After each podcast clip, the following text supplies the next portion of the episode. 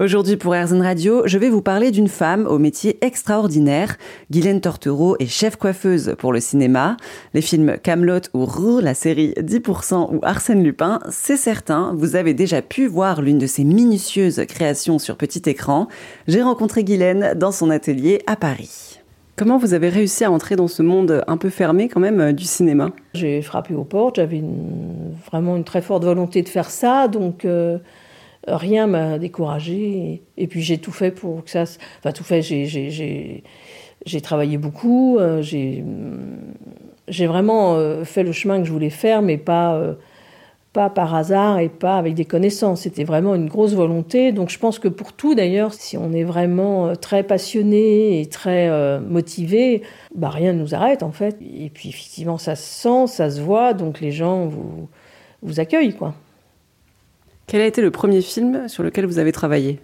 Alors, le premier film sur lequel j'ai travaillé en tant que chef, c'était une série qui s'appelait Ça c'est Palace. Avant, j'ai assisté euh, d'autres, euh, d'autres, coiffeurs, pas, pas longtemps en fait. Hein. mais bon, en tout cas, j'ai le premier gros film que j'ai fait, qui est une série, ça s'appelle Ça c'est Palace de Jean-Michel Ribes. C'est une grande série où il y avait quand même beaucoup de comédiens français. Enfin, c'était vraiment une grosse machine et qui était vraiment intéressante à faire. Et puis après, euh, j'ai fait plein d'autres. La liste était un peu longue. Et euh, donc vous m'avez dit qu'au départ vous assistiez d'autres coiffeurs, c'est ça? Bah Pour commencer dans ce métier, effectivement, on, accompagne en tant qu'assistante d'autres coiffeurs. Euh, enfin là, en l'occurrence, c'était plutôt sur les effets spéciaux, mais on assiste des gens. On est plus ou moins payé, ou plus. Enfin, en plus à l'époque, c'était quand même un peu compliqué.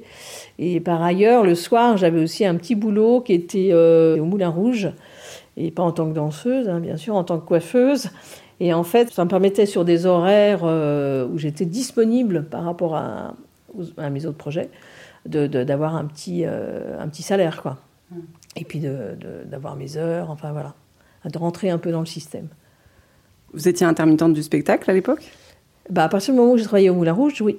Ouais. C'est ça qui a enclenché euh, le, système. Et en fait, c'est pas c'est pas un but en soi, c'est juste que du coup, ça permettait de pouvoir travailler euh, aussi en assistana un peu bénévole, enfin à l'époque, hein, c'était il y a longtemps, il y a 40 ans, un peu bénévole aussi, d'avoir les moyens d'avoir une curiosité, d'aller au cinéma, d'aller au spectacle, d'essayer des choses, de fabriquer chez soi, enfin voilà, de faire un peu, euh, avoir les moyens de cette liberté et de cette curiosité.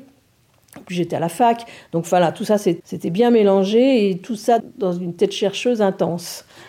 Et je pense que c'est pour ça aussi que ça, que ça a bien marché très vite. Et, euh, et puis j'adore ça, en fait. J'adore le cinéma, j'adore comment ça se construit. Euh, j'adore raconter des histoires euh, avec un, groupe de techniciens qui, on est sur une même direction, sur de, de, on est tous en train de raconter au mieux cette histoire. Donc c'est super. En plus, c'est de la fiction. Donc voilà.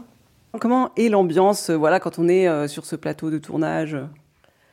Bah, déjà, c'est une fourmilière. Hein. c'est vraiment beaucoup de corps de métier qui travaillent et qui, travaillent et qui travaillent ensemble, ce qui est quand même assez, euh, assez dingue. Et puis, il euh, faut fabriquer, il faut trouver les idées, il faut trouver comment ça se fait, il faut, mettre en place tout ça et pour raconter au mieux cette histoire en écoutant euh, le metteur en scène qui, lui, a une vision qui est peut-être pas très claire, mais en tout cas, il a les adjectifs pour les raconter, ces visions. Et du coup, on rentre dans son univers et on, et on raconte ses histoires. C'était Guylaine Tortereau qui est chef coiffeuse dans le cinéma et perruquière pour RZN Radio. C'est le plus grand des voleurs. Oui, mais c'est un gentleman